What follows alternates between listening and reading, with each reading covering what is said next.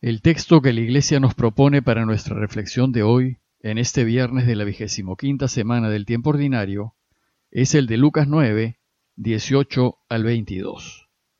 El texto dice así. Un día en que Jesús oraba solas y sus discípulos estaban con él, les preguntó, ¿Quién dice la gente que soy yo?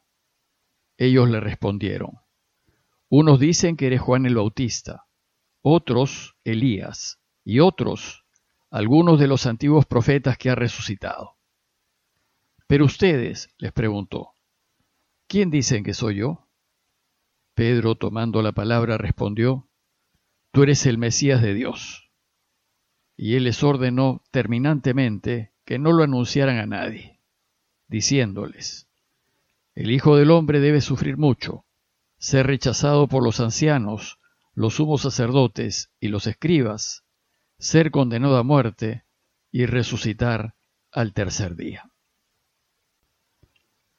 Mientras los apóstoles andaban recorriendo los pueblos de Galilea, anunciando la buena noticia, el día de ayer Lucas nos relató el desconcierto de Herodes ante las noticias acerca de Jesús.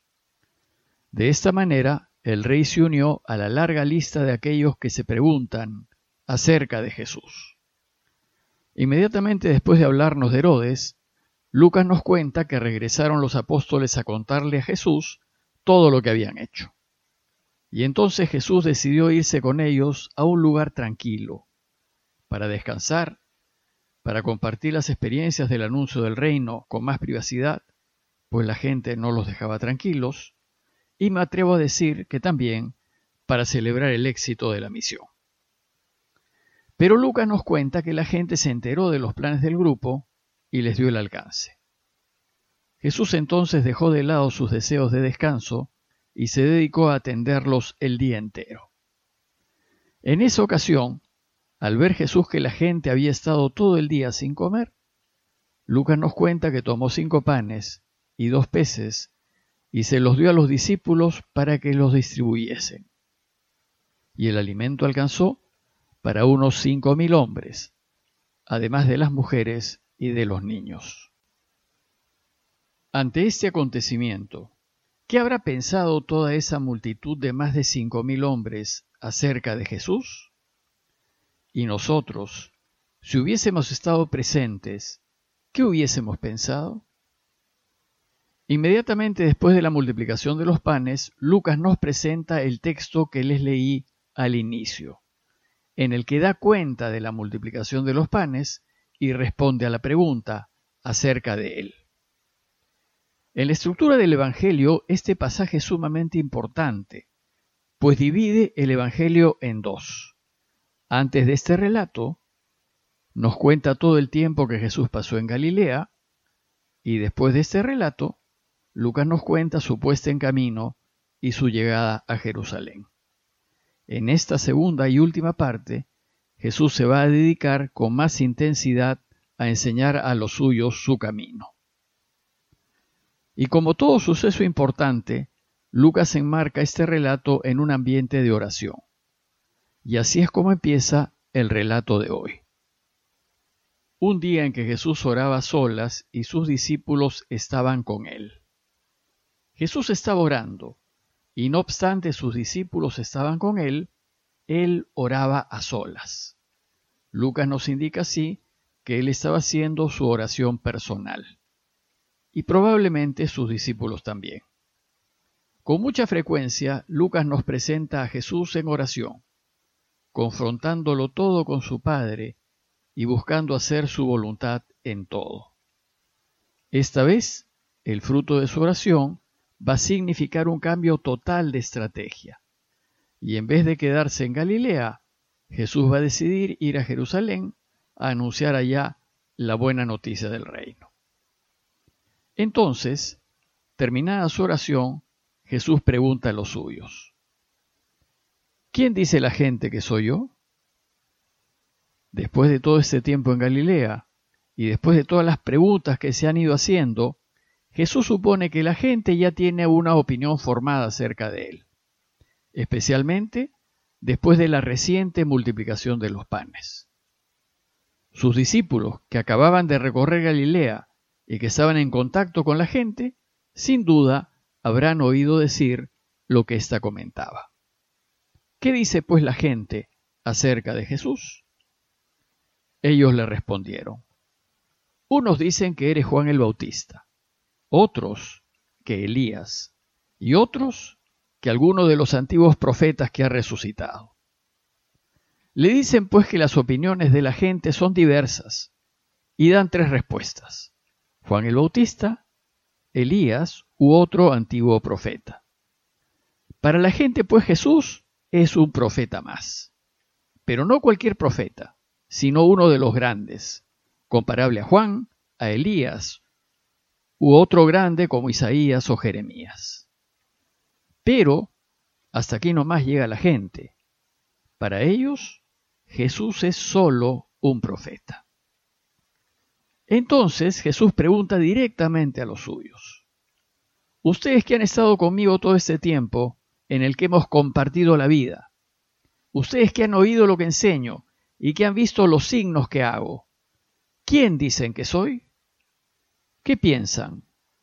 ¿También piensan que soy un profeta?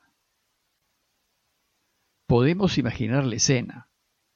Probablemente se hizo silencio, tal vez se miraron unos a otros sin animarse a hablar, lo que seguramente habrían ya comentado varias veces entre ellos. Ellos sin duda ya se habrían hecho una idea acerca de Jesús, especialmente después de la multiplicación de los panes, pues la multiplicación de los panes es una señal mesiánica, ya que cuando llegue el Mesías nadie pasará hambre y todas las necesidades estarán satisfechas. Entonces el líder del grupo, el fogoso y apasionado Pedro, se animó a hablar, y tomando la palabra respondió, Tú eres el Mesías de Dios. Mesías significa el ungido, el elegido de Dios, aquel que va a liberar a Israel de todo mal. Pedro, pues, en nombre de todo el grupo, confiesa públicamente que Jesús es el Mesías. Ellos creen que Jesús es más que profeta. Creen que es el Mesías de Dios. Se trata de una muy fuerte afirmación de fe. Están apostándolo todo por Jesús. Se arriesgan a creer que Él es. Claro está, no sabían cómo iba a llevar adelante su mesianismo es decir, no sabían cómo iba a rescatar al pueblo de Israel de todos sus enemigos. Pero que era el Mesías, ya no tenían dudas. Ante este reconocimiento público de los suyos, Jesús confirma implícitamente que efectivamente lo es.